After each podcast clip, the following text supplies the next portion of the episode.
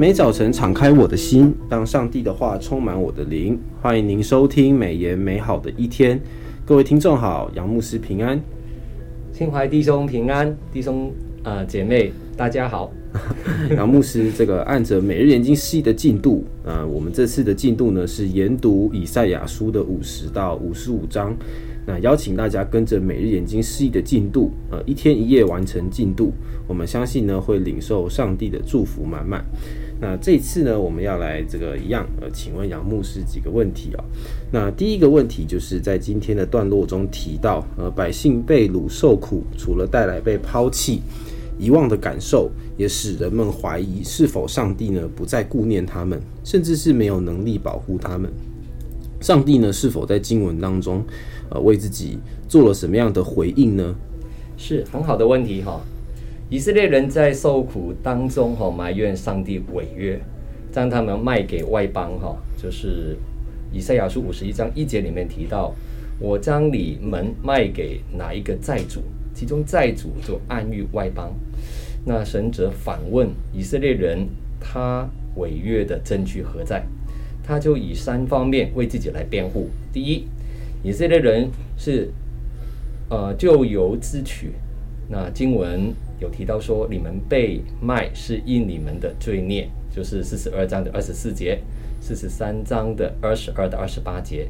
第二，神以婚姻关系比喻神与锡安之约，并以修辞式的问句啊，表明神并未与锡安完全脱离关系。啊，这边经文。罗马书五十章的第一节提到，就是有关这个复修书哈，那其实是还没有给出来的哦，那也没有把他的子民断然交给外邦处理啊。这边经文提到卖给债主啊，就是呃这个经文提到说，就是五十章的第一节那边哈，卖给教主。那神若真的复了修书，卖了子民。便不能与锡安挽回约的关系，就是《申命记》二十四章一节以及耶利米书的第三章八节，也无权把以色列民赎回。哈，就是《出埃及记》的二十一章七节，《列王记下》四章一节以及《尼希米记》的五章五节。事实上，以色列表面表为表面上哈被休被卖，乃是为罪受审判的缘故，而且是暂时的。神并没有违约，哈，以赛亚书的五十二章三节。第三，神曾多方的呼唤以色列人悔改，却没有人回应。啊，经文五十章二节提到，我来的时候，我呼唤的时候，是指神差遣先知以赛亚等仆人传讲神的话，就是以赛亚书六十五章第二节。美言的作者魏玉琴传道在六月三号的研经释义里面曾经指出，第二个对耶和华的控诉啊，就是为何无人等候上帝？为何无人回应他的呼唤？难道耶和华的膀臂缩短，没有能力施行拯救吗？答案是否定的。这里以三个有力的动词：我使海干了，我使江河变为旷野。我使诸天穿上黑暗，以麻衣为遮盖。它是这边的遮盖，黑暗是指日食哈、月食之类，或指一场猛烈的风沙所引起的现象。这些都强调上帝创造与统治万有的能力。他既然能够改变自然界，当然也能够拯救以色列人了。就是五十章的二到三节。好，谢谢牧师哦。那我们接下来来问第二个问题，就是呢，在这个第四首的这个仆人之歌，这首歌呢提到了这个仆人的高声，那核心呢是描述仆人一生的这个受苦以及降卑。那最常呢用来就是呃指耶稣基督的道成肉身啊，受苦以及呃救赎人类的这个事工。那仆人的高升以及这个圣城的重建。那想问一下牧师啊，如何这个这段这个仆人之歌如何反映这个基督与这个教会之间的那个关系？嗯，也是非常重要的一个提问。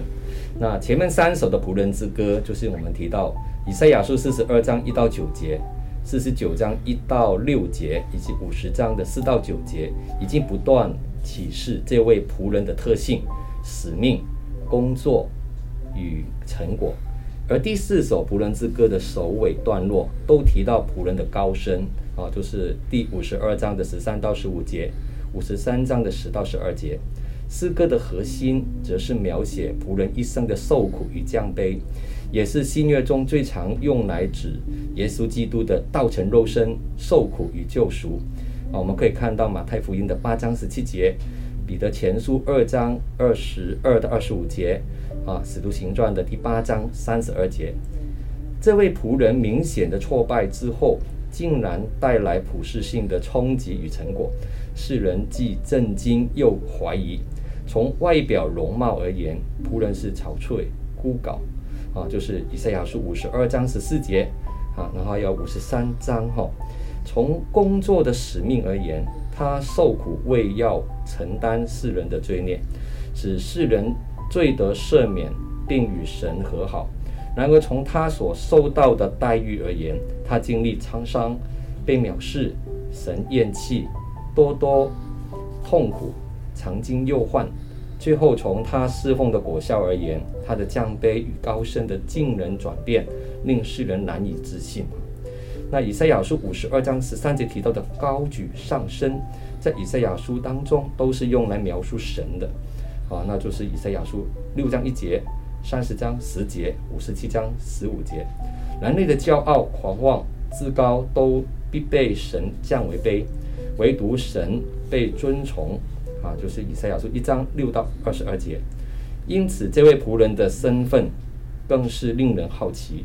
新约腓立比书指出，这位啊自甘卑微、全心顺服，以至于死而被神圣为至高的仆人，正是我们救主耶稣基督。哈、就是腓立比书二章六到九节提到的，捕猎只能够释放政治上的捆绑，受苦的仆人。却能够释放罪的捆绑。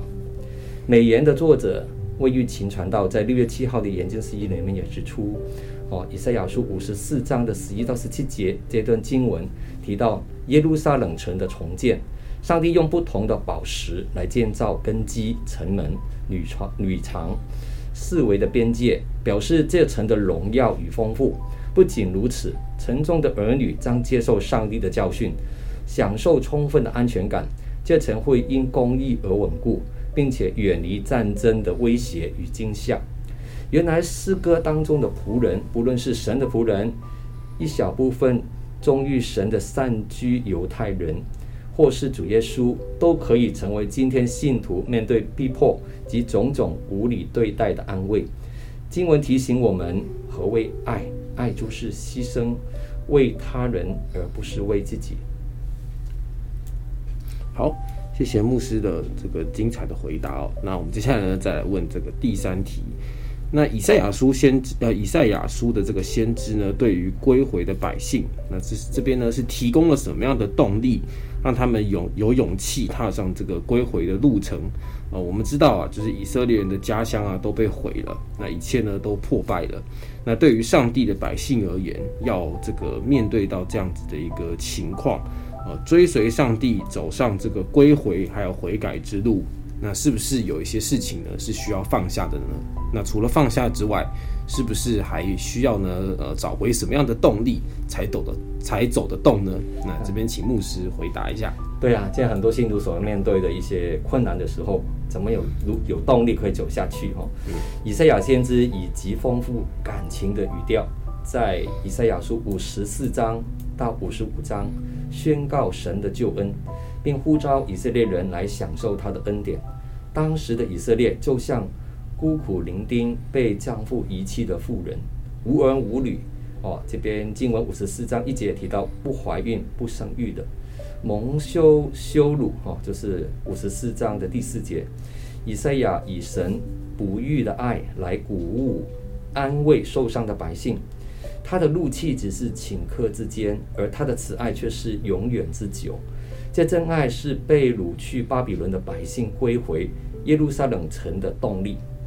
神借先知以赛亚提醒在巴比伦过惯舒适生活、害怕改变的与危险的以色列百姓说：“离开吧，离开吧！你们要从巴比伦出来，你们扛抬耶和华器皿的人啊，不要沾染不洁之物，离去时务要保持洁净。就是以赛亚书五十二章十一节提的。对上帝的百姓而言，要追追随上帝走归回之路，需要放下对未来挑战重建圣城的恐惧。过去在巴比伦安舒的生活，神以平安的约应许他们说：大山可以挪开，小山可以迁移，但我的慈爱必不离开你，我平安的约也不迁移。这是怜悯里的耶和华说的，就是五十四章第十节提到的。神以立约的信实来保证他的慈爱永不止息，纵使中山会移动，他的应许仍仍然的屹立不摇。以赛亚先知鼓励百姓勇敢走出舒适圈，真正的勇敢不是不害怕，乃是在害怕当中坚定地抓住神，选择相信神的应许，仍然向前而行，在害怕当中仍然的坚持跟随主哈向前行。耶稣告诉门徒说：“我将这些事告诉你们，是要叫你们在我里面有平安。在世上你们有苦难，但你们可以放心，我已经胜了世界。”就是约翰福音十六章三十三节提的经文中，在主里面就是跟主有连结，放心的意思就是勇敢的意思了。最后，先知提醒以色列百姓要抓住机会回应神的救恩，耶和华。即将显现施行救赎，现在正是寻找他与他相近的时候，就是五十五章第六节。所有人当预备心迎见神，回转归向他，趁着有光行走啊，就是约翰福音十二章三十五节到三十六节提到的。由于以色列人几乎无法相信神会对他们广行赦免，或神所立的永约不会因他们的罪孽深重而废掉。甚至难以置信，神会带领他们归回故土。神以以赛亚书五十五章第三节回复他们说：“当侧耳而听，来到我这里要听，就必存活。我要与你们立永约，就是应许给大卫那可靠的慈爱。”神也再三挂保证说：“恶人当离弃自己的道路，不义的人应除掉自己的意念，跪向耶和华，耶和华就必怜悯他。”当跪向我们的神，因为他必广行赦免，就是以赛亚书五十五章第七节。弟兄姐妹，我们是否害怕改变呢？我们是否仍然沉迷在最终之乐呢？神不改变的爱是我们得救的根基，也是我们失败时的盼望。让我们勇敢的离开巴比伦，走出舒适圈，来归向上帝吧。好。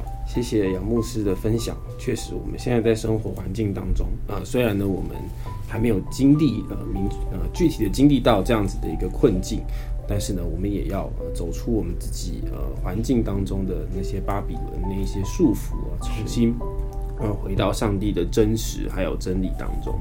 那谢谢牧师啊今天的分享。那我们今天呢节目呢就录到这边。那再跟大家说明一下，呃，我们的使用的这个灵修教材是《每日研经释义》，那是台湾历史最悠久的灵修季刊，那由华人牧者撰写，贴近这个我们的文化，而且一天一夜的进度，陪伴你五年就可以精读圣经一遍。那《每日研经释义》陪伴您天天读经，那更不要错过这一期这个每周四杨智慧牧师的研经见证以及分享。帮助我们就是读圣经更全面。好，那今天美言美好的一天分享到此，谢谢您的收听。愿上帝的话语丰富充满我们的生活，使大家福杯满溢。